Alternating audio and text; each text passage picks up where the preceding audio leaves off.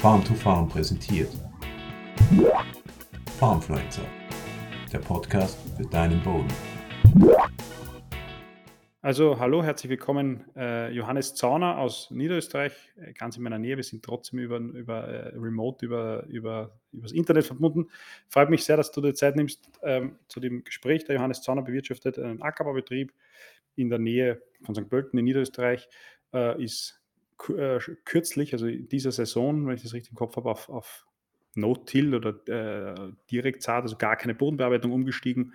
Darüber werden wir sprechen. Äh, aber er ist schon lange ein, obwohl, obwohl er noch so jung ist, ein, ein, ein äh, wie soll ich sagen, ein, eigentlich ein alter Hase der, der, der Bodenszene, ist ein Vorstandsmitglied und, und Mitgründer des Vereins Bodenleben, äh, war jetzt auch sehr, sehr involviert beim äh, Event Soil Evolution und vieles mehr. Ähm, ja, freue ich mich schon drauf. Hallo Johannes, Servus, Christi. Servus Christoph. Ähm, ja, beginn vielleicht einmal ganz einfach, äh, ganz kurz über deinen Betrieb zu erzählen, wo du stehst und wie die Geschichte dazu ist ähm, und, und äh, was du sozusagen tust. Mhm. Ähm, ja, mein Betrieb, äh, der ist, der befindet sich in, in der Nähe von Melk, also Bezirk Melk, das ist circa 15 Kilometer westlich von St. Pölten. Ähm, wir befinden uns im Dunkelsteiner Wald, das ist äh, Hochebene über, über, von, über Losdorf, das ist circa 6 Kilometer nördlich von Losdorf. Ähm, und das zeichnet das aus, wir sind noch auf Waldviertlerböden, also wir haben teilweise sehr schwere, flachgründige, steinige Böden im Vergleich zu Regionen, die noch einen Kilometer südlich von uns sind, die, den, die dann schon deutlich bessere Bonitäten haben. Ähm, der Betrieb selbst, der ist jetzt in vierter Generation, wird der von unserer Familie bewirtschaftet. Ähm, bis Anfang der 2000er war es noch ein Vollerwerbsbetrieb mit ähm, Mastschweine und Ackerbau. Und weil mein Vater dann um 2003 nicht unbedingt wollte, dass ich gezwungen bin, in der Landwirtschaft zu bleiben, wollte jetzt nicht direkt einen neuen Stall bauen und war sich auch nicht mehr so sicher, ob er das Ganze mit der Tierhaltung weitermachen will. Ähm, deswegen äh, hat er dann einfach aufgehört damit, hat nur den Ackerbau weitergemacht im Nebenerwerb und ist nebenbei arbeiten gegangen, vorerst bei einem äh, Landmaschinenhändler als Außendienstvertreter und im Anschluss dann war er noch beim Maschinenring äh, tätig für Grünräumung, also Hecken schneiden, Rasenmähen und so und mittlerweile äh, tritt er die, den wohlverdienten Ruhestand an und ich bin jetzt quasi der Nachfolger im Betrieb. Ja, wie kommt das Ganze zu dem, dass wir jetzt ähm, so wirtschaften, wie wir wirtschaften? Ähm, mein Vater war immer sehr äh, interessiert neuen Dingen gegenüber, vor allem auch im Ackerbau, also nicht nur was Technik anbelangt. Ähm, auch mein Großvater eigentlich schon, weil wir waren in der Region der erste Betrieb schon Ende der 70er, die einen Gruber gekauft haben und quasi damals schon weniger gepflügt haben. Ähm, Anfang der 90er hat mein Vater dann mit den ersten Zwischenfruchtmischungen angefangen, einfach weil es ihn interessiert hat, weil er sich dachte, das ist was Gutes, man muss dem Boden auch was zurückgeben. Und das hat sich halt dann so weitergesponnen. Er, er war sehr interessiert, was das ganze äh, Landwirtschaft in, in Amerika drüben anbelangt hat. Also diese Minimalbodenbearbeitung und so, das hat halt von diese damaligen VHS-Kassetten, die es von, von Profi und so gegeben hat, ähm, hat er eben das gesehen, dass die eigentlich gar nicht mehr pflügen, nur mehr eben irgendeinen Gruber oder Scheimecke haben und das genauso funktioniert. Und da hat er sich dann halt mit ersten Versuche dahin gewagt, hat auch vom damalig vom Distelverein ähm, diverse äh, Vorträge besucht, das hat der Dr. Rosner da immer organisiert, da ist halt auch hauptsächlich um Direktsaat und Minimalbodenbearbeitung gegangen und dann war es eben so weit, dass Ende der 90er, also so 98, 99, hat ein Landmaschinenhersteller bei uns zwei amerikanische Direktsaatmaschinen importiert. Das war von der Firma Sukup oder so haben die geheißen, mittlerweile glaube ich von Great Plains übernommen. Ein einfaches Dreischeibensystem, also Kolterscheibe, Doppelscheibenschar und dann eine Druckrolle und ein mechanischer Tank. Und die hat mein Vater einfach mal probieren wollen, hat sie aus, hat die ausgeliehen und hat den kompletten Winterweizen, den wir in dem Jahr gehabt haben, das waren so an die 15 Hektar, ähm, hat er einfach mal in Direktsaat, also ins gehäckselte, also ins gemulchte Körnermeisstroh angebaut und das war dann so der springende Punkt für ihn, weil das der schönste Weizen war, den er jemals gedroschen hat, bis zu der Zeit. Und dann hat er eben irgendwo so gesehen, es geht auch anders. Also es geht auch mit weniger Bodenbearbeitung beziehungsweise gar keiner. Und das war dann so der zündende Funke bei ihm, dass er angefangen hat, auf Direktzeit, äh, auf, Direktzeit auf, auf fluglose Bewirtschaftung umzustellen. Und eben von 98 bis 2006 wurde der Betrieb dann sukzessive auf die, auf die fluglose Bewirtschaftung umgestellt und seit 2015 besitzen wir gar keinen Flug mehr. Äh, einfach, der war halt noch am Hof, weil, weil er irgendwo hinten verstaubt ist, aber verkauft haben wir dann erst später, kam aber nicht mehr zum Einsatz. Oh, obwohl einmal doch, weil wie ich am Betrieb dann war, äh, haben wir eine Pachtfläche verloren und mein Vater hat gerade den Pflug angehängt und hat gesagt, den Acker pflügst du, damit du, damit du zumindest einmal in deinem Leben gepflügt hast. hat dann dementsprechend auch so ausgeschaut. Aber ähm, ja, also der Betrieb kommt aus der pfluglosen Bewirtschaftung. Mein Vater war da immer sehr dahinter, Neues eben auszuprobieren. Ähm, wir haben das Glück gehabt, dass wir auch einen zweiten Betrieb gehabt haben, eben mit, mit Bernhard Donnerbauer, der auch bei uns bei Bodenleben im Vorstand ist. Der ist unmittelbar in der Nähe von meinem Betrieb und mit dem haben wir auch gemeinsam immer sie weitergebildet, Kurse besucht und auch Maschinen angekauft. Und das ging dann halt so weiter und für mich war das dann irgendwie, also ich habe das immer irgendwie nur am Rande mitbekommen. Ich habe mitgekriegt, der Papa macht irgendwie andere Sachen als die anderen Kollegen herum habe das aber nicht weiter hinterfragt. Es war dann irgendwie, man hat immer mitbekommen, dann, wenn irgend so Starkregenereignisse waren, es war bei uns einfach weniger Erosion äh, als wie bei den Nachbarn. Ähm, aber man sieht das als kleiner Junge einfach so. Also, also ich, bin, ich bin ja erst 30, also ich bin noch nicht so, wie du gesagt hast, ich bin noch nicht so ein alter Haus. Ähm, aber irgendwie bekommt man es doch mit, wenn der Vater eben sich aufregt, warum die Kollegen nicht endlich umdenken und ähm, das ist aber irgendwie nur so an mir vorbeigegangen. Ich habe es halt mitbekommen, aber nicht wirklich jetzt da weiter hinterfragt. Ähm, ich habe dann mich irgendwie von der Landwirtschaft auch entfremdet. Äh, bin über das, weil ich eben mehr Freunde aus der Stadt gehabt habe, ähm, in ein Hotel gegangen, also in eine höhere technische Lehranstalt für, für Medientechnik. Habe dann eben eine Medientechnik-Ausbildung mit Matura-Abschluss gemacht und war aber dann während der Schulzeit irgendwie dann doch wieder der Landwirtschaft hingeneigt, habe mir aber gedacht, jetzt breche ich die Schule nicht mehr ab, weil jede Ausbildung, die ich mache, die habe. Und bin im Anschluss ans Studium dann eben noch äh, nach, dem Bundesheer ähm, an die BOKO studieren gegangen, habe meinen Bachelor in Agrarwissenschaften gemacht und meinen Master begonnen, der ist noch nicht fertig, äh, ist der Zeit geschuldet.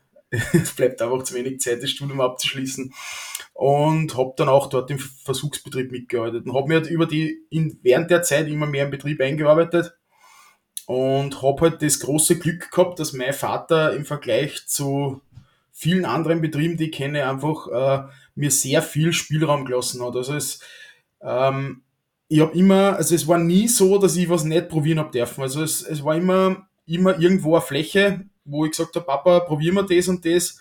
Und ähm, es war ihm, er hat nie nachgesagt. Also es war immer, wir haben immer irgendwo ein klein, irgendein, kleinen Teil, eine Teilfläche oder irgendwo ein Spritzfenster, irgendwas haben wir immer probiert mit neuen Sachen, sei es Bodenbearbeitung, sei es Außertechnik, sei es Zwischenfrüchte oder, oder diverse Blottdüngergeschichten.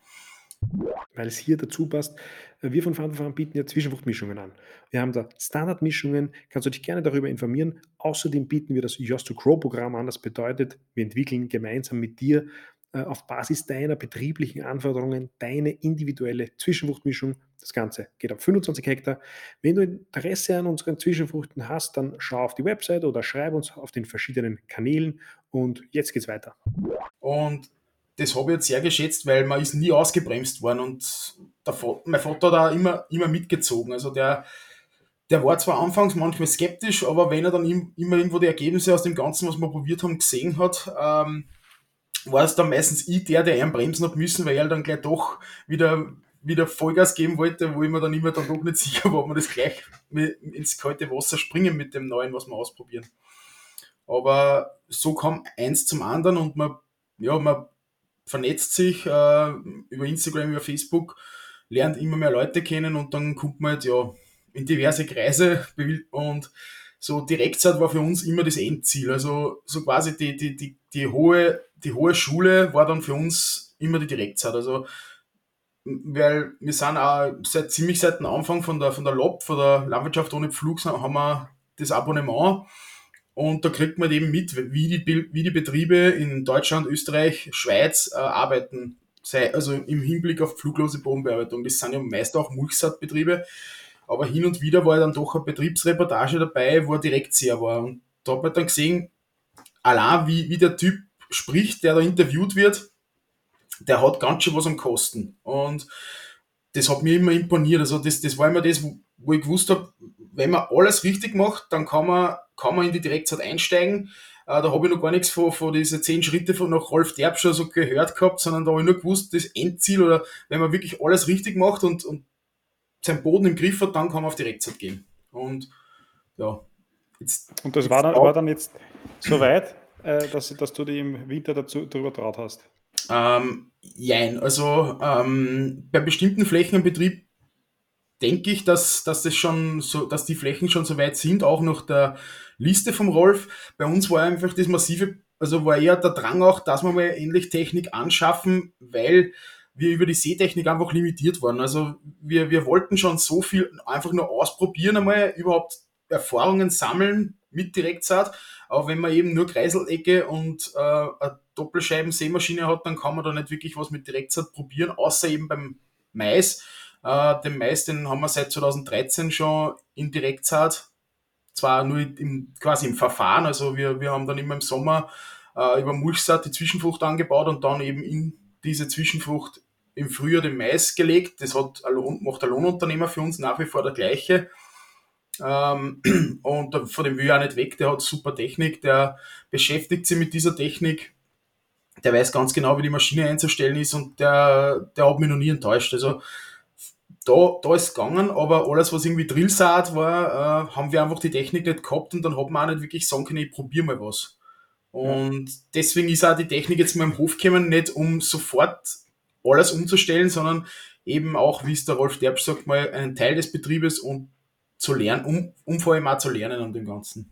Vielleicht für diejenigen, die es nicht kennen, äh, äh, ganz, kurz, ganz kurz umreißen, was dieser Rolf Derbsch, wer dieser Rolf Derbsch ist und was der äh, sagt oder was der äh, geschrieben hat.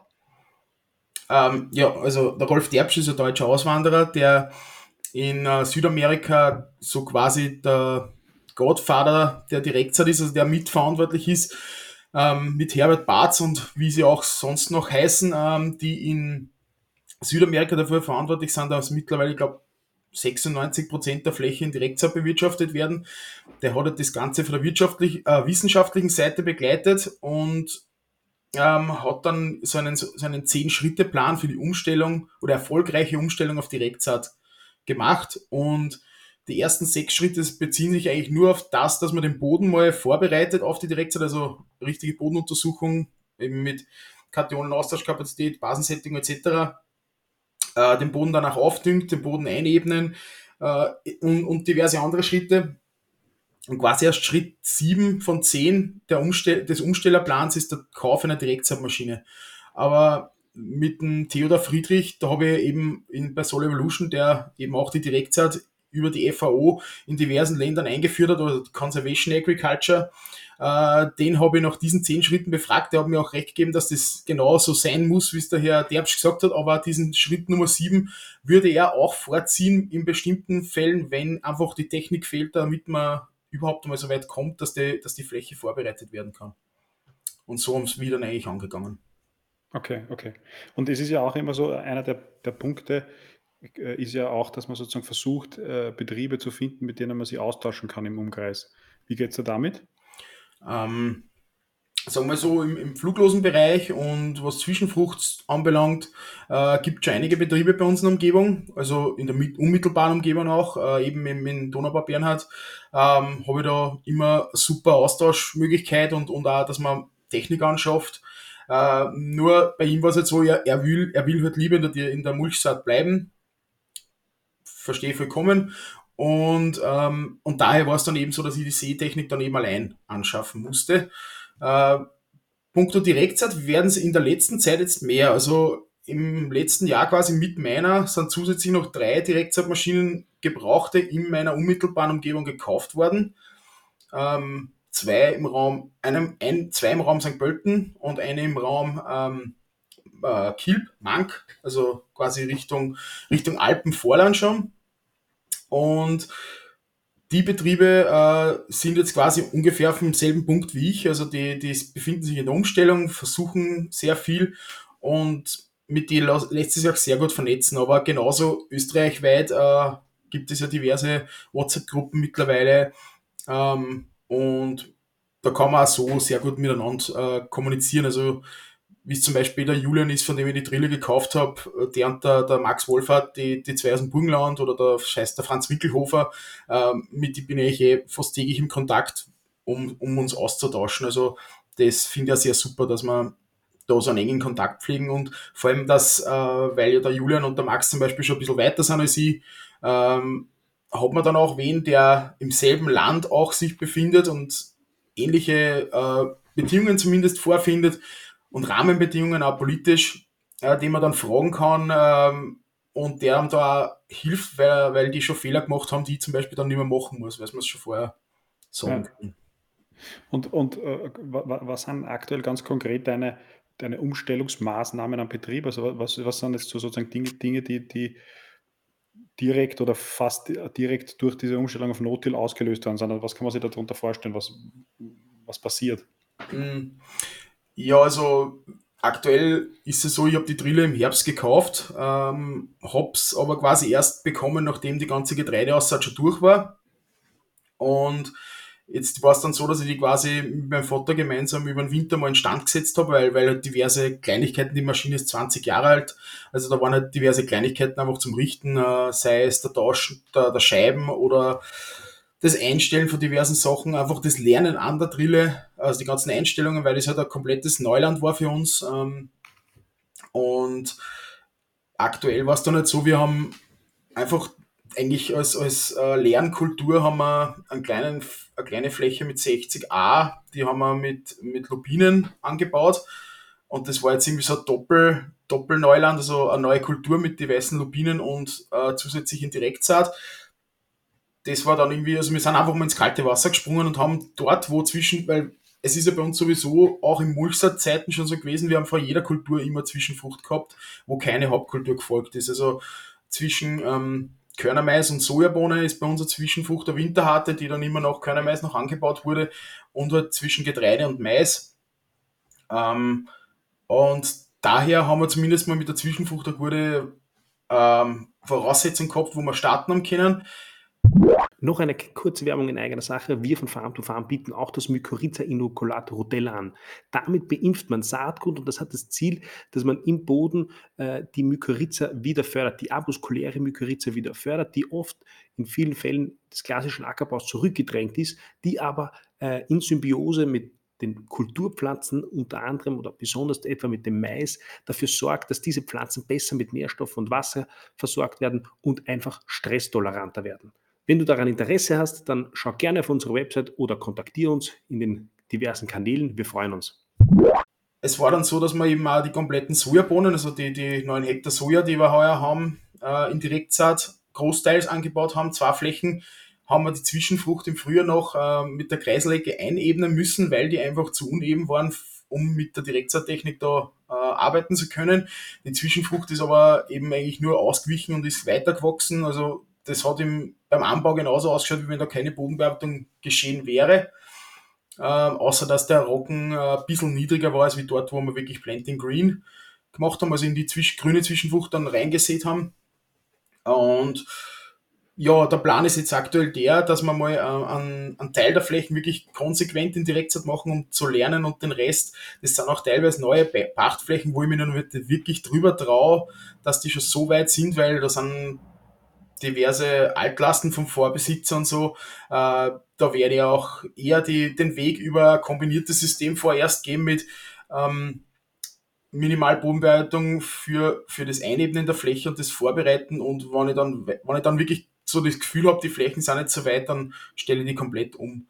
Äh, Plan ist aber die komplette Zwischenfrucht jetzt noch Getreide schon in Direktsaat zu sehen, weil das war ja auch der Hauptgrund, wo wir dann, warum wir auch zur Direktsaat nur zusätzlich wollten, ist die massiven Erosionsprobleme bei uns im Gebiet. Wir, sind, wir haben fast nur hängende Flächen und sind teilweise auch mit den Flächen unterhalb der Nachbarn, die eben keine Maßnahmen treffen. Das heißt, da kommt äh, flussartig das Wasser mit Schlamm auf unsere Fläche zu und man merkt dann eben schon, dass schon Mulchsaatflächen das Ganze gut abpuffern können, aber in Direktsaat geht noch, doch nochmal besser. Und daher wollten wir alles, was irgendwie mit Bodenbearbeitung im Frühjahr und im Sommer zu tun hat, sowieso weglassen. Also das war sowieso, ähm, was wir uns aufs Ziel, als Ziel gesetzt haben, dass wenn eine Bodenbearbeitung passiert, dann passiert die nur noch nach Mais, eventuell zur Einebnung oder irgend oder zum, zum Beseitigen, wie es zum Beispiel heuer noch sein wird, äh, beim Großteil der Maisflächen, dass wir Erosionsrinnen haben vom eben diversen äh, Erosionen, die wir von nach, vom Nachbarn bekommen haben.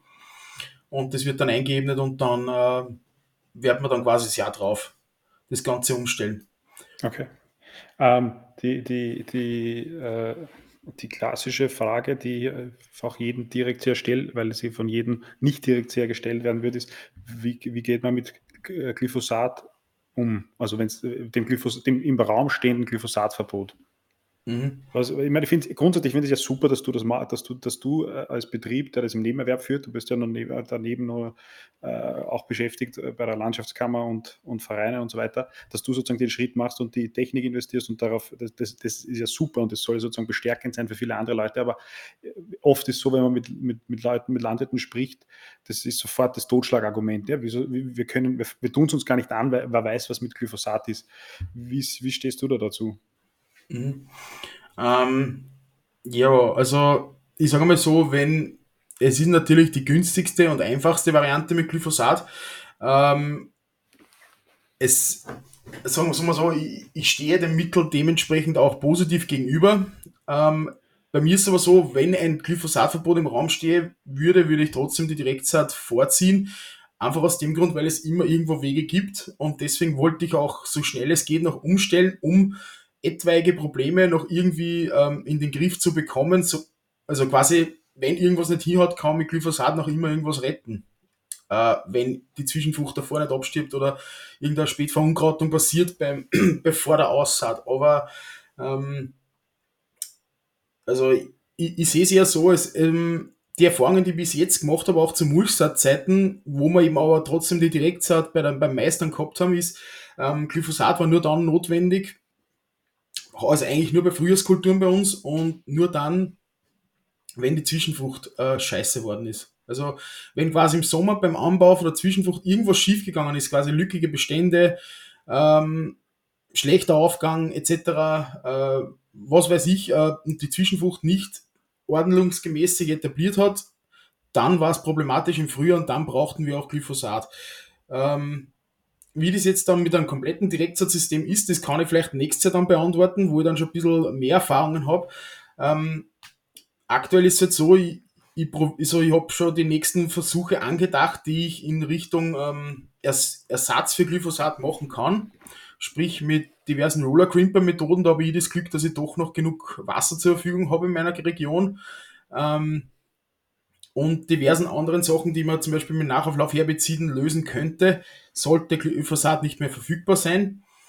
Ähm, ja, also mehr kann ich dazu eigentlich nicht sagen. Also ich, ich würde trotzdem, ich würde trotzdem den Umstieg wagen, weil ähm, es, weil es, es immer einen Weg gibt immer. Es gibt immer einen Weg und wenn man zum Beispiel eben das Organic No-Till Buch von Jeff Moyer äh, sich durchliest, ähm, dieses Organic No-Till ist ja kein komplettes System, sondern das ist auch ähm, eher so, dass im Herbst eine flache Bodenbearbeitung passiert und da die Zwischenfrucht ausgesät wird, um den Boden wieder quasi einmal von Altfongrautung reinzubekommen und dann wieder im Roller Crimper System direkt ohne Pflanzenschutz das Ganze im Frühjahr wieder neu auszusehen.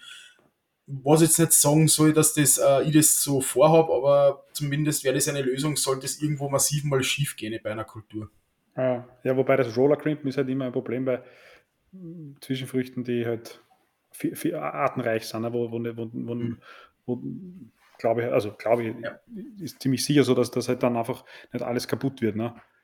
Genau, so ist es. Also, äh, wir hatten ja vor zwei Wochen mit dem, mit dem Jan-Hendrik Kropp einen, einen Workshop auch im Burgenland und der kommt ja auch genau aus der Ecke, quasi, dass er mit organisch, organische Produzenten, also Biobetriebe und auch konventionelle zusammenarbeitet in Direktsatzsystemen im Gemüsebau, aber auch im Ackerbau.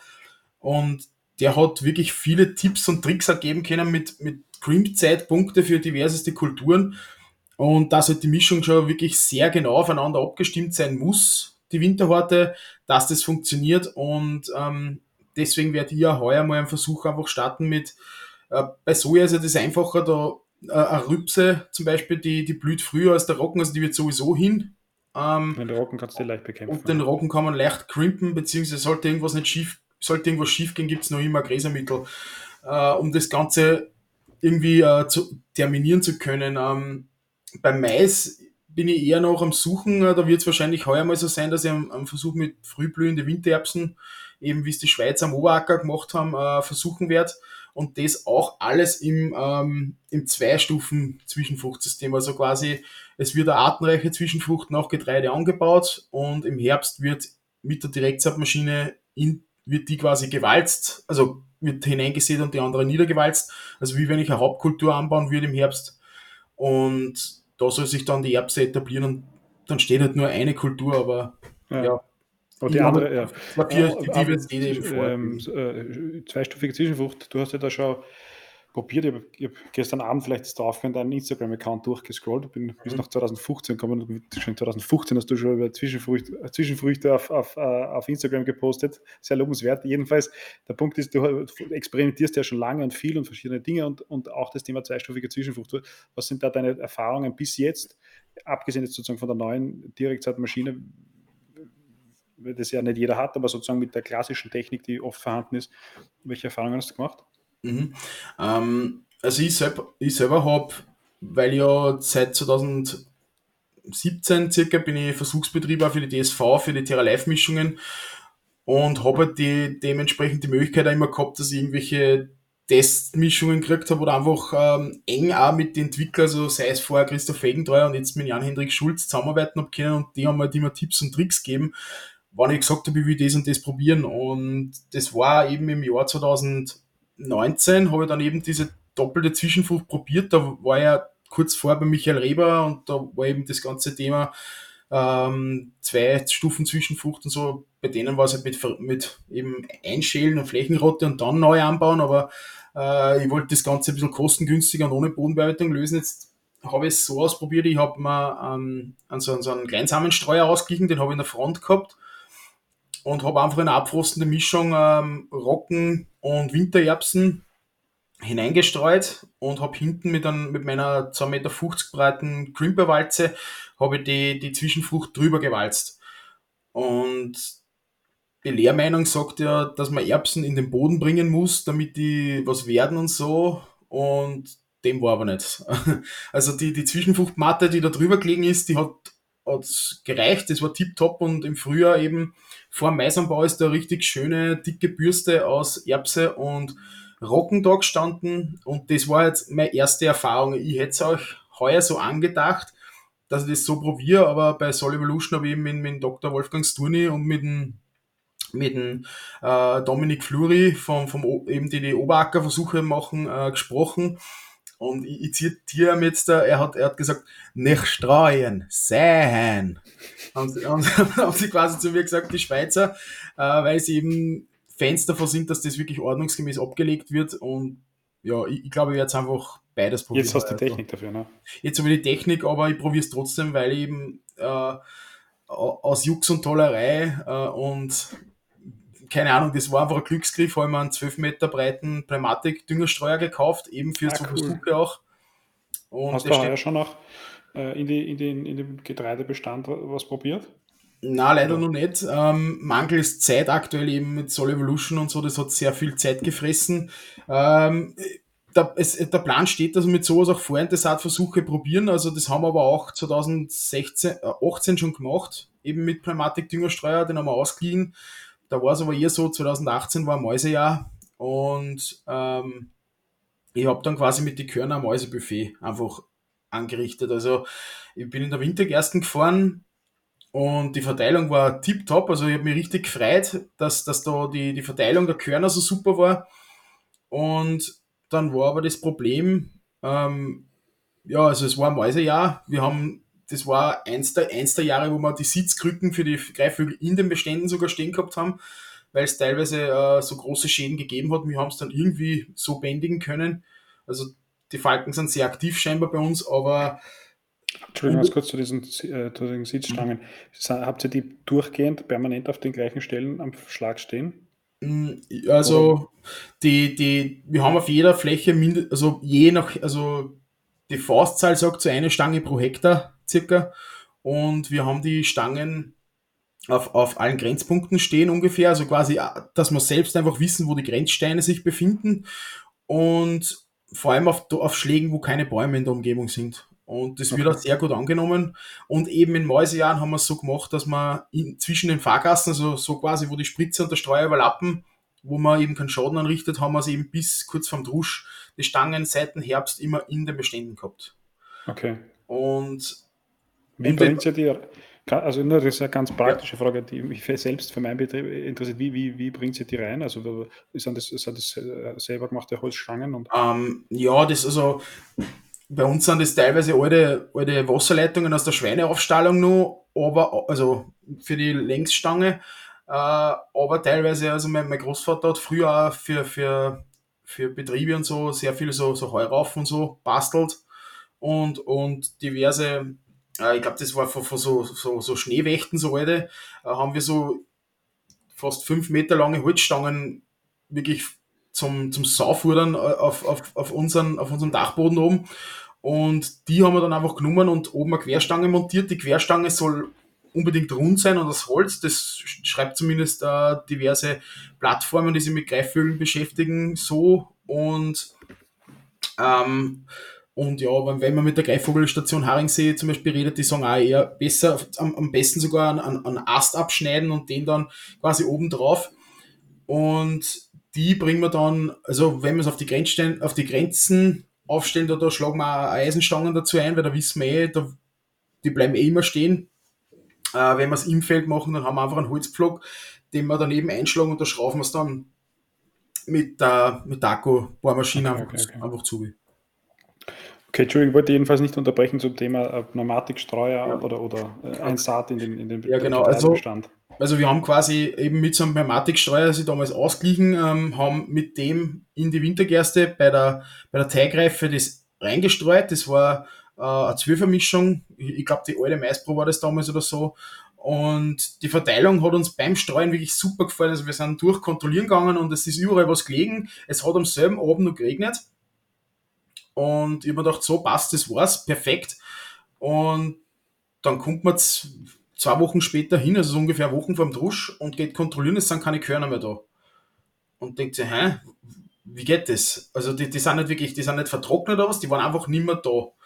Und dann haben wir es irgendwie, also ich hab's, ich hab's nur auf die, auf die, auf die Mäuse zurückschließen können, weil jetzt überall irgendwo kleine Mausnester waren. Es war jetzt für den Bestand selbst nicht das Problem, aber ähm, für die Zwischenfrucht scheinbar. Und beim Drusch war es dann so, dass vereinzelt, wie halt in dem der Drescher drüber gefahren ist, also ich fahre da meist mit und dann sieht man halt, dass eben und zwischen den Getreidestoppeln dann aber Rettichpflanzen gestanden sind. Also hin und wieder ist einmal Pflanzen übrig geblieben und es hätte funktioniert, aber scheinbar wollte es da nicht so sein. Wir haben es zwei Jahre vorher mit einer Pachtfläche, die wir verloren haben, auch gemacht, haben wir mit einem normalen Düngerstreuer, mit, mit einem Teller haben wir eine ganz günstige Zwischenfrucht, das war nur in der Alexandriner Senf Buchweizengemenge äh, in zwei, zwei äh, Fahrgassen einfach reingestreut und dann eben ist die Fl Fläche von uns noch gedroschen worden und ist ewig brach gestanden, bis eben der neue Verpächter irgendwann dann äh, gepflügt hat.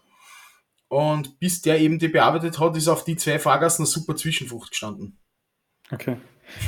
Ja, ich, also grundsätzlich glaube ich, dass das, dass das Konzept im Sommer halt problematisch ist. Ich glaube, also als, als, als, Verfahren für die zweistufige Zwischenfrucht im Herbst, wo ich natürlich permanent viel mehr höhere Luftfeuchtigkeit habe und, und, und auch eine grüne Mulchmatte habe, die natürlich äh, wesentlich anders äh, ähm, Feuchtigkeit hält wie das Getreidestroh, dass das, äh, glaube ich, sinnvoll, mhm. also besser funktioniert halt. Ja. Also ja. Mhm.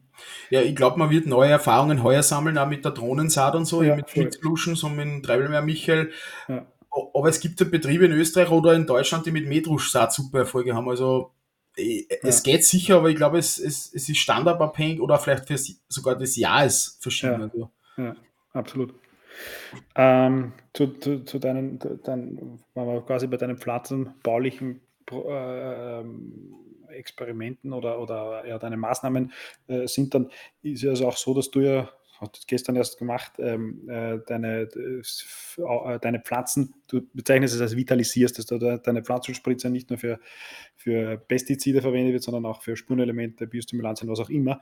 Äh, was, was verwendest du da und auf, auf welcher Grundlage machst du das? Wie, wie, wie gehst du da vor? Ähm, ja, also ich, ich, verfolge irgendwo das Ganze, dass ähm, bevor ich noch mit dem ganzen Thema Kinsey und so äh, in Kontakt gekommen bin, war es jetzt so, dass wir schon sehr lange am Betrieb auch mit der Firma Kana zusammengearbeitet haben und daher auch das ganze Thema alternative Pflanzenernährung immer schon im Raum gestanden ist. Auch mein Vater das sich sehr mit auseinandergesetzt hat. Das waren nicht meistens eben Standardmischungen aus Spurenelemente, die man ausbringt. Ähm, Profis wie Uli Zink oder so oder diverse oder die Leute aus der Passion for Farming Gruppen, die sind da deutlich weiter, die, die mischen nicht nur wirklich die Nährstoffe ab, genau zu die Verhältnisse nach Bodenuntersuchung und etc., äh, die die Pflanzen dann wirklich auch brauchen. Ähm, aber mir hat das halt immer imponiert, dass, dass ähm, man einfach durch also wie ich noch bevor ich noch studieren angefangen habe, habe ich das halt mitgekriegt, dass man durch Pflanzenernährung äh, sehr viel an Spritzmittel einsparen kann, weil die Pflanzen einfach gesünder sind und dann einfach kein Fungizid oder kein Insektizid brauchen. Und das hat sich für mich dann irgendwann, ähm, mich hat dann mal wer gefragt, warum ich das mache. Also so also ein sehr konventioneller Betrieb, das war bei irgendeiner Veranstaltung. Und ich habe dann einfach drauf gesagt, äh, denk einmal nach, wenn du die jeden Tag nur von Leberkässemmeln, Bier und irgendeiner dritten Sache ernährst und das jeden Tag und nie was anderes isst, ähm, dann wirst du ja irgendwann krank, weil da irgendwas fehlt. Und genau dasselbe ist bei den Pflanzen. Da gibt es nicht nur MP und K. Also die brauchen, die, die brauchen viel andere Sachen. Also der Christoph Felgentreu hat die Wochen wieder ähm, beim Feldtag von der Humusbewegung gesagt, dass es irgendwo 25 Nährstoffe gibt, die die Pflanzen benötigen. Und da zählen halt eben. Oder sogar mehr. Ne? Oder sogar mehr, genau. Und, und da zählen halt viel mehr Sachen als diese drei äh, sogenannten Hauptnährstoffe äh, dazu. Und das hat mich halt immer sehr interessiert und von dem her habe ich mich einfach äh, nie beirren lassen und habe mich immer mehr informiert in die Richtung. Es, es ist aber halt dann erst so richtig losgegangen, wie wir dann das, wie wir halt dann eben in Richtung Bodenleben, Gründung gegangen sind und dann haben wir dann Leute kennengelernt, die sich mit dem Thema schon viel länger beschäftigen. Und ich, ich bezeichne mich das selbst als, als wirklich als brutaler Neuling. Also ich, ich weiß ungefähr, um was es geht und was man braucht und welche Elemente wie und wo. Aber wie man es dann genau umsetzt und einsetzt, da bin ich auch selber noch sehr am Lernen. Aktuell halt greife ich noch sehr viel auf eben Standardmischungen zurück.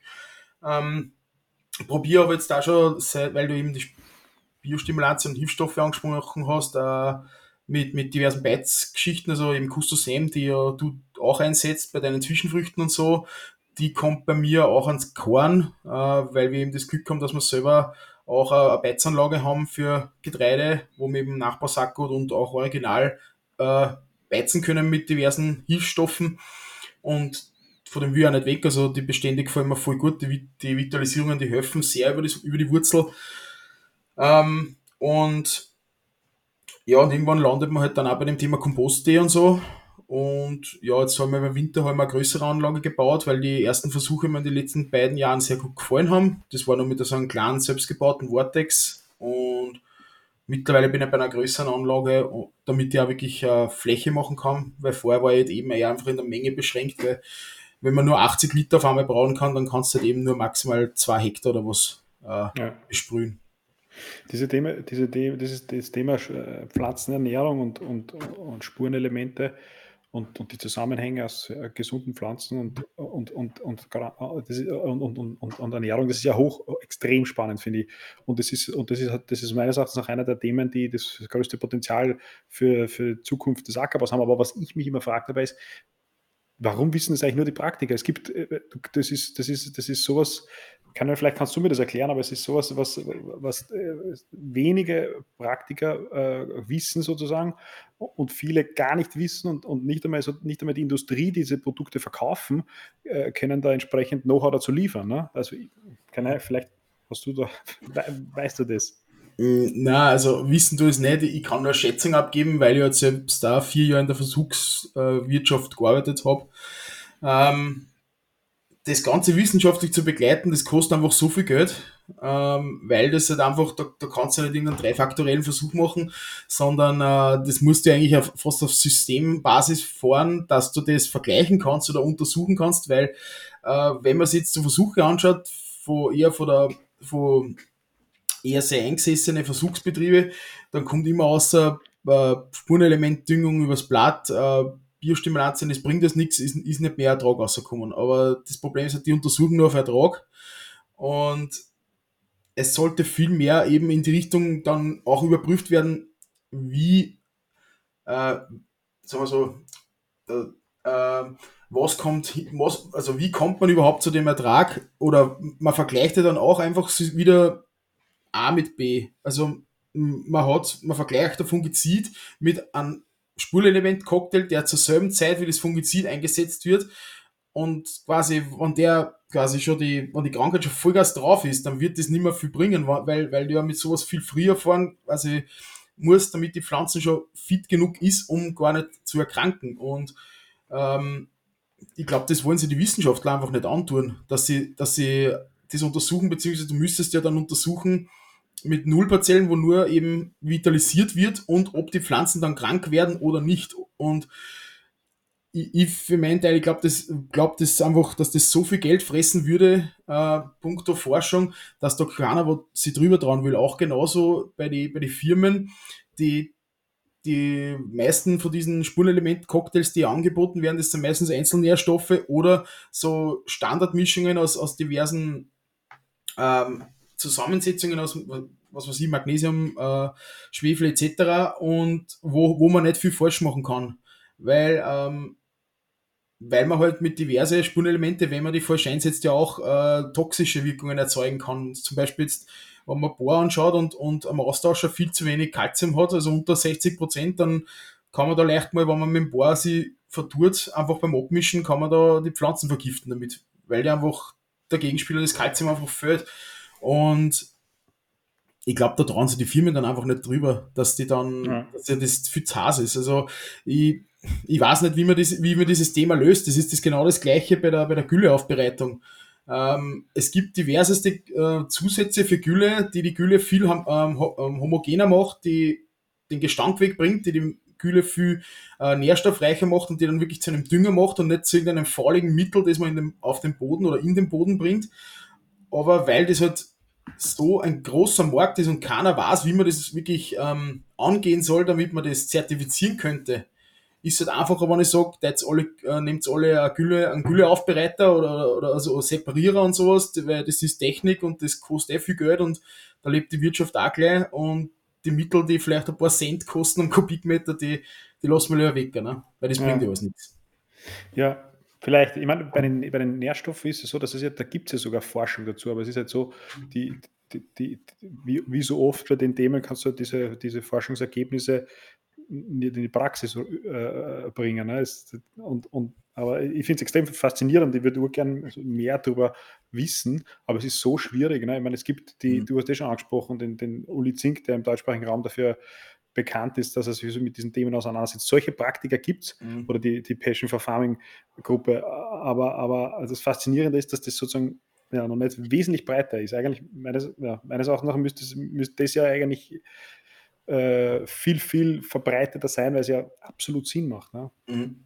Ja, ich glaube, es wird auch immer mehr. Also die Landwirte, die wollen ja auch mehr wissen. Also ähm, mir wundert es auch immer, wenn ich irgendwelche neuen Veranstaltungen zur Düngung sind, eben, sei es jetzt, äh, wie es am Dienstag war mit Neil Kinsey im Waldviertel, da tauchen Betriebe auf, wo man denkt, was tut der da? Also, wo man denkt, der, der ist ja, der hat sich noch nie mit dem auseinandergesetzt, auf einmal kommt der so zu so einem Vortrag und will sich zur alternativen Düngung weiterbilden. Also, ich glaube, der Wille von den Landwirten kommt schon langsam, weil das auch immer mehr in den Medien auftritt. Also, wenn man sich jetzt zum Beispiel auch diverse Artikel in Fachzeitschriften anschaut, also dieses, das wird doch immer mehr aufgegriffen. Und ich glaube, vor allem auch auf der Seite, wenn man, wenn man jetzt sieht, die Betriebsmittel steigen immer mehr, äh, die Mittel werden immer knapper, die man als konventioneller Landwirt zur Verfügung hat, mit Wegfallen von diversesten Wirkstoffe, da muss man sich sowieso was überlegen, wenn man produktiv ja. sein will und die Pflanzen gesund halten will. Und wie du schon gesagt hast, da steckt extrem viel Potenzial dahinter, aber das Wissen muss halt nur irgendwo äh,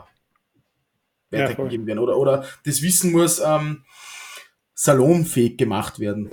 Ja, ich meine, es ist natürlich auch so, dass es wie bei all diesen Themen, dass das halt nicht, das halt komplex ist, ja. Also, und du hast es ja vorher gesagt, das, das ist spannend, also das Coole daran ist ja, wenn man mit Direktsehren spricht, die, der Unterschied oder ein Unterschied ist, die beschäftigen sie, die stellen, die sozusagen, die stellen alles in Frage und die beschäftigen sich mit dem Thema und, und dann kommt man wahrscheinlich zwangsläufig da hinein, sich mit dieser Ernährung, zu, äh, äh, Pflanzenernährung genauer zu beschäftigen, weil es notwendig ist. Nicht? Und, aber es ist, es ist halt nicht so, ja, ich, ich habe das vorher ein bisschen für, für lächerlich empfunden, aber es stimmt schon so, dass die das, dass, dass man, dass, dass man im Ackerbau ein bisschen so erzogen wurde, zu, weil es einfach war, so Problem, äh, es gibt irgendeine Mittellösung, ohne darüber nachzudenken. Ja? Und, und, und und diese Denke, und der Denke muss ein bisschen rauskommen. Ne? Und, mhm. Aber das ist, das, ist, das ist schon so, ne? wenn man sich darüber legt, wie, äh, wie viele Betriebe, äh, ohne das jetzt vorwurfsvoll zu sehen, das geht ja mir genauso, ne? Äh, zu sagen, okay, du hast ein Problem, rufst den Pflanzenschutzmittelberater zum Beispiel an, und der sagt, das und das und das spritzt, okay, fährst, passt noch. Und wenn es nicht wirkt, rufe ich nochmal an und sage, wieso hat es nicht gewirkt? Mhm. Aber, äh, aber sozusagen die, Ur, die, die, die Ursachen zu suchen, das, das ist ja der wahre, der wahre Schiff, der passieren muss. Ja. Ja, also das, das, das sehe ich ja sehr kritisch. Also ich, ich kenne einige Betriebe, die, die schon mal bei mir waren wegen, wegen irgendwas und die haben dann zum Beispiel einen Zettel mit, wo halt oben steht, ähm, zu der und der Jahreszeit spritzt du das und das und das und das. Und ich habe den Zettel gesehen und habe ihm halt da auf angeredet und habe gesagt, warum spritzt du um die Jahreszeit ein Insektizid? Na, der und der hat gesagt, das gehört da dazu. Sag ich, ja, da kannst du den Kanister nehmen und den in, in, in Gulli einladen und, und das ist genauso viel wert. Also, ja. das, das finde ich halt sehr schlimm, weil, weil das halt eben, wir sind weggekommen von diesen ähm, Entdecker und, und äh, Ursachenforscher und haben einfach nur mehr, dann nur mehr Symptome bekämpfen und ja. wie du schon gesagt hast, man fragt den Pflanzenschutzmittelvertreter und ich habe oft das Problem, dass ich Sachen, dass ich Sachen frage, die er dann gar nicht beantworten kann weil es irgendwas ist, das also nicht so typisch ist. Und absolut. Das ist, das, das ist echt schwierig, dass man, dass man das wegbringt. Äh, Aber es ist, es ist auch den ja. Landwirten überhaupt keinen Vorwurf zu machen, weil es ist ja es, es auch urschwierig, das Ganze zu ist. Ne? Du, die, die, die Fragen zu beantworten, ist es so schwierig, dass es ja okay ist, zu sagen, okay, ich mache das jetzt einfach, ich habe keine Zeit. Ja. Äh, ja. Ähm, äh, äh du hast die, das ist eine ganz coole, coole Sache, die du, die du gemacht hast. Das sind diese Beetle Banks. Äh, kannst du da kurz erklären, was das, was das ist und was äh, das da wieder am Flug eingesetzt? Ne? Mhm, genau. äh, ja, äh, nur mal kurz zu, zu vorher, was du gesagt hast, eben mit dem Weiterbilden. Äh, mein Dings ist, mein Credo ist das, das habe ich irgendwann einmal in einem Vortrag von der Ingrid Hörner gehört, die gesagt, Wissen ist eine Hohlschuld. Ja. Und, und das hat mich irgendwie beeindruckt, weil äh, mein Bücherregal ist voll mit diversesten Büchern. Also wie letztens bei dir mal war, hast du ja auch genau dieselben Tischling gehabt. Also von dem her, ähm, das ist für mich sehr wichtig, ja. Äh, um zu, um, und da kommen wir jetzt zu den Beetlebanks, weil eben genau durch eben die, wo ich wieder was Neues gelesen habe oder einen Vortrag gesehen habe, ähm, bin ich auf das gestoßen und das hat mich sehr interessiert, weil, weil ich ja ich weiß nicht wie, aber mein Zugang ist einfach der, ich habe jetzt nicht diesen vorrangigen Gedanken, wann ich irgendwo, dass ich immer so ultra produktiv sein muss. Also ich, ich möchte eher schauen, dass das Rad bei mir läuft und ähm, ich, ich renne jetzt nicht den letzten Cent nach und ich renne jetzt nicht den höchsten Ertrag nach, weil ich möchte gesunde Bestände haben und möglichst wenig Input haben und schauen, dass das äh, Ökosystem in dem ganzen System Pflanzenproduktion gut läuft. Und ähm, von dem her habe ich dann irgendwo in, einem, in dem Vortrag von Jochen Hartmann habe ich gesehen, dass die eben Versuche mit Beetlebanks machen. Das, ähm, die nennen, das nennen sie auf Deutsch Insektenwall und das rennt in diesem äh, Franz-Projekt, nennen sie das. Das ist ein riesiges äh, Biodiversitätsprojekt in Deutschland und da ist eben der Jochen ein Standort davon. Die haben halt da mehrere Versuche mit weiter Reihe für diese Lerchenfenster, äh, also diese, diese Brutgeschichten mit Untersaaten und so, ähm, aber auch Agroforst und eben diese Blühstreifen, wo sie solche Beetlebanks anlegen. Und ein Beetlebank ist eigentlich nichts anderes. Man, man nimmt einen Pflug und pflügt quasi einmal in eine Richtung und in derselben Furche wieder zurück. Also man, man, man errichtet quasi so eine, eine Mini-Böschung äh, auf, auf der Fläche. Und das, das, das mag jetzt irgendwie äh, anfangs ähm, komisch klingen, aber nur so eine kleine Böschung oder so diese, diese, diese, diese, Bank, diese Bank, dieser Wall ähm, schafft einen eigenen Lebensraum in der Fläche. Und das hat einfach den Hintergrund, weil man macht es meistens in, in ähm, West-Ost-Richtung, damit äh, auf der einen Seite eben in der Südrichtung sie das Ganze äh, quasi eine warme Seite ist und auf der Nordseite eine kühlere Seite. Und das schafft dann wieder auf diesen, auf diesen Lebensraum Bittelbank wieder zwei Lebensräume. Und ähm, diverse Nützlingsorten wie, wie, ähm, wie Wildbienen oder äh, Heuschrecken und Spinnenorten, die brauchen ja irgendwo ein Lockermaterial, damit sie ihre äh, Erdbauten graben können. Und solche ähm, Banks oder also dieser, dieser Insektenwall, der funktioniert ja eben wie eine Bruchkante vor einer sogenannten äh, Bösch, äh, Städten oder Böschung eben. Und in dem Lockermaterial können sie dann eben super äh, nisten und von dort aus wieder in die Fläche einwandern. Und bei uns war ja das so, wir haben ja mit Hinblick auf die neue GAP schon voriges Jahr ähm, gewusst, wir müssen ja die Biodiversitätsfläche erweitern. Also man muss jetzt, wenn man zum Beispiel dann in diesem äh, UBB-Programm dabei sein will, braucht man 7% Stilllegung, also Blühfläche, die man anlegen soll.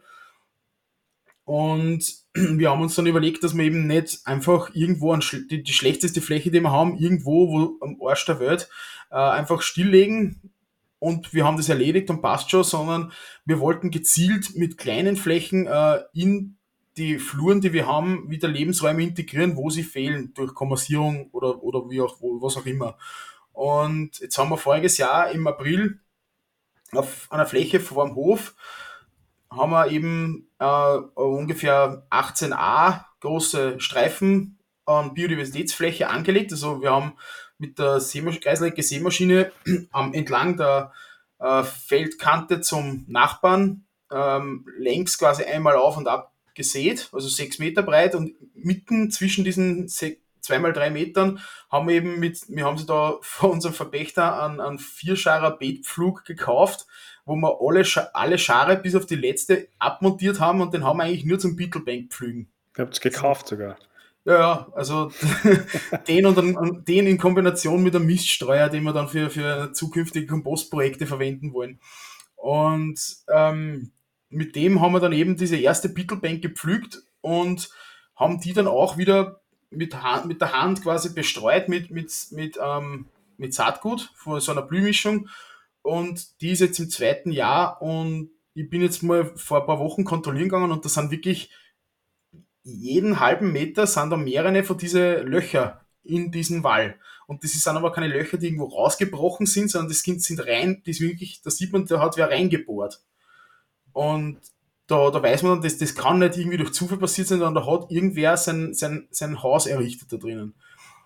Und da summt und brummt es da drinnen, Schwebfliegen sieht man extrem viele, ähm, diverseste Hummelarten, Spinnen, Laufkäfer und das ist das, was mich bestärkt, wo dann, wo ich wirklich für mich weiß, ich habe ich hab jetzt nicht nur für die Natur oder fürs Ökosystem was Gutes getan, sondern ich habe für mich, für meinen Betrieb auch was Gutes getan, weil das, das, das ist ja irgendwas, wo ich in Zukunft auch profitieren kann davon, von diesen Nützlingen. Weil ja mir, wenn ich zum Beispiel dort einen Rapssteh habe, habe ich durch diese Blühfläche sicher bessere Bestäubungsleistung. Und oder auch durch die Laufkäfer eine bessere Bekämpfung von Ackerschnecken per Direktsaat, was ja immer ein Thema ist. Und daher haben wir jetzt schon die zweite Bittelbank heuer angelegt und die nächste folgt dann im Sommer nach der Weizenernte auf einer dritten Fläche. Und dass, dieses, dass diese Beetlebanks funktionieren, ähm, das, braucht man nur über Google, Google schauen, weil wenn zum Beispiel mal die Firma Bayer Crop Science eigene Fortbildungsseite über Beetlebanks einrichtet für die Nützlingsförderung, ähm, dann glaube ich, muss das irgendwo sein, das funktioniert, aber genauso äh, der Jagdverband Rheinland-Pfalz hat über 100 Beetlebanks mit den Landwirten gemeinsam und den Jägern anlegen lassen und mit Mischungen, die angekauft wurden und Begleitung äh, von Vorträgen, wo die Landwirte fortgebildet wurden über dieses Thema. Also das, das ist vor allem das ist eine, eine, Maßnahme, die sehr einfach umsetzbar ist, weil die Blühstreifen oder Blühflächen muss man sowieso machen, also im Hinblick auf die neue GAP mit, mit Flächen, die größer 5 Hektar sind, wo man diese 15a sowieso brachen muss. Ja. bietet sich ja nichts besser an als wie das, dass man einfach in diesem Streifen, den man sowieso machen muss, dann noch ein Beetlebank integriert. Ja, voll, absolut. Gut, äh, vielleicht sprechen wir noch ganz kurz über, über ähm, du bist ja Gründungsmitglied vom, vom Verein Bodenleben und vielleicht diejenigen, die das nicht kennen, vielleicht kennen sie die meisten, aber vielleicht ganz kurz, können wir da kurz eine Werbung dafür machen. Okay. Ähm, ja, Verein Bodenleben, also wir sind ein Verein aus Landwirten im Vorstand, also wir sind elf Vorstandsmitglieder.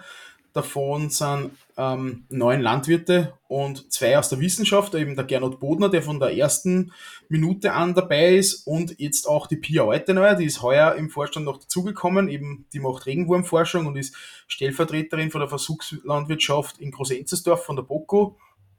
Und sonst sind wir breit gefächert vom, von Oberösterreich mit Michael Treibelmeier über Niederösterreich mit meiner Wenigkeit, Don, Bernhard Donnerbauer, Franz Mickelhofer, Lorenz Meyer, Hans Knorr und Stefan Schmidt und mit dem Franz Krötschel aus dem Burgenland.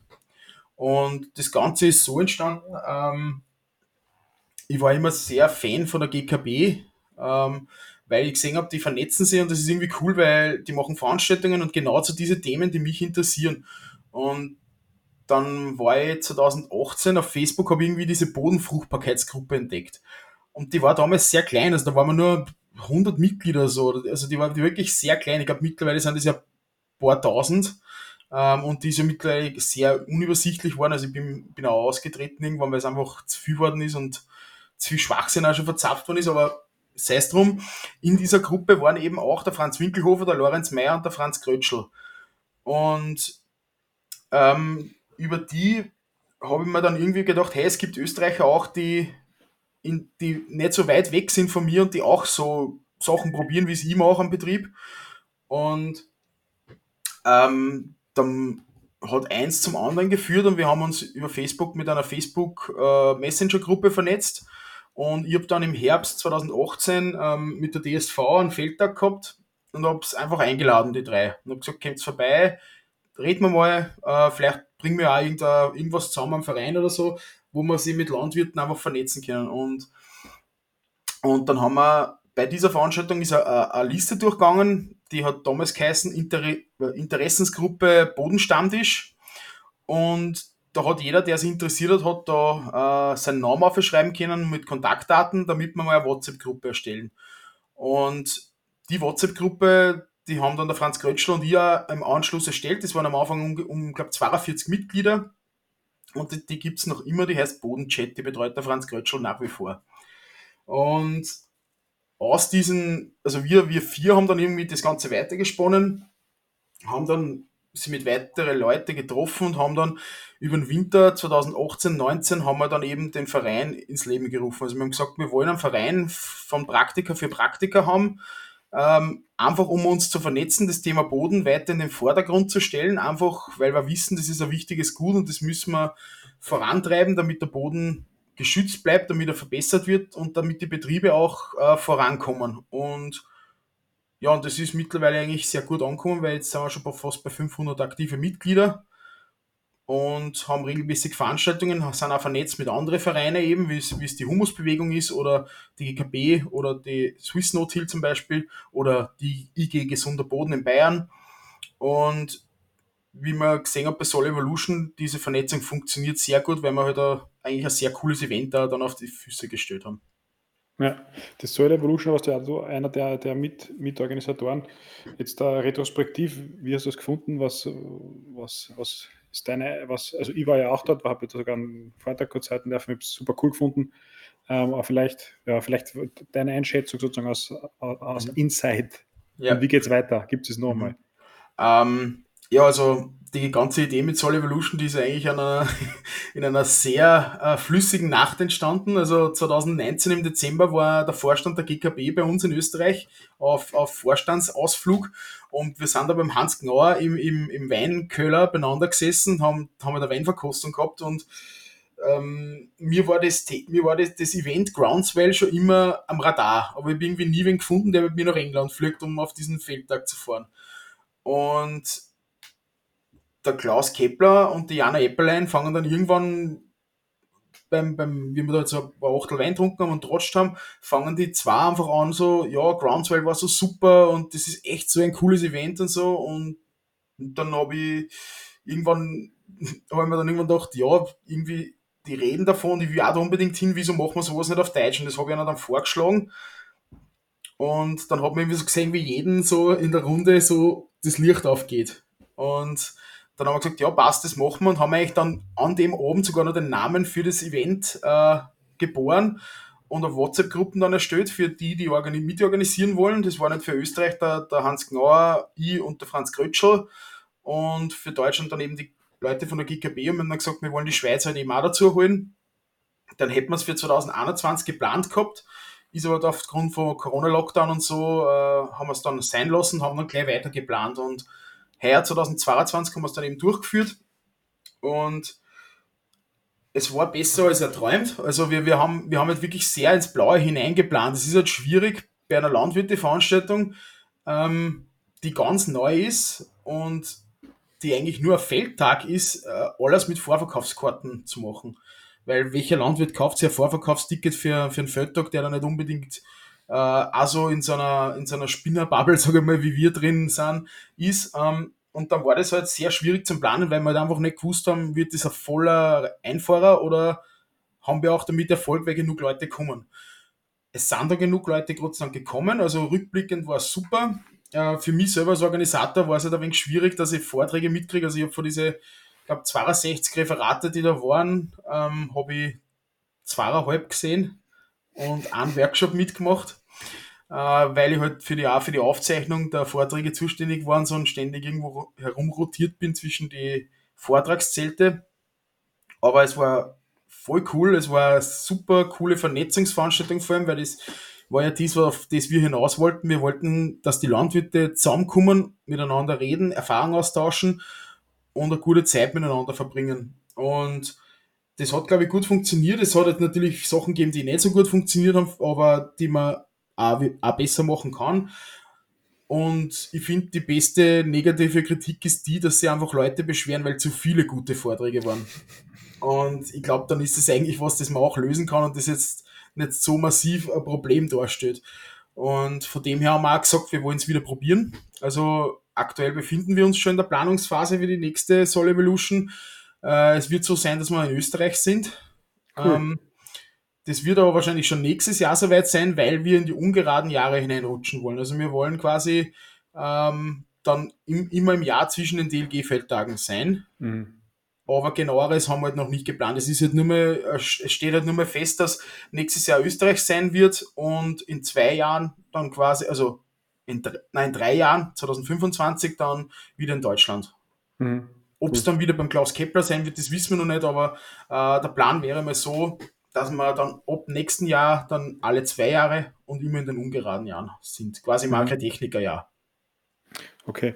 Äh, was, was ich mir denke dabei, bei dem, bei, zu dem Thematik ist, ist, ähm, wie scha schafft man es, dass man sozusagen das, dass man, dass man, dass man die Bubble größer macht? Weil, weil, das, weil, weil das schon, glaube ich, vielleicht täuscht es, aber es ist schon natürlich so, dass das, dass das prinzipiell Interessierte anzieht. Aber schafft, wie schafft man sozusagen neue Leute dafür zu überzeugen, glaubst funktioniert das mit so einem Event? Ich kann es ja beurteilen, ob, das, ob, ob, ob, du glaubst, dass da viele Leute waren, die man quasi neu da hineingebracht hat, oder war es eher so, dass viele Leute aus der gleichen, die schon sozusagen sich damit beschäftigt haben und sagen, das Geld gebe ich aus und, und ist es mir wert? Ähm, ja, wie siehst du das?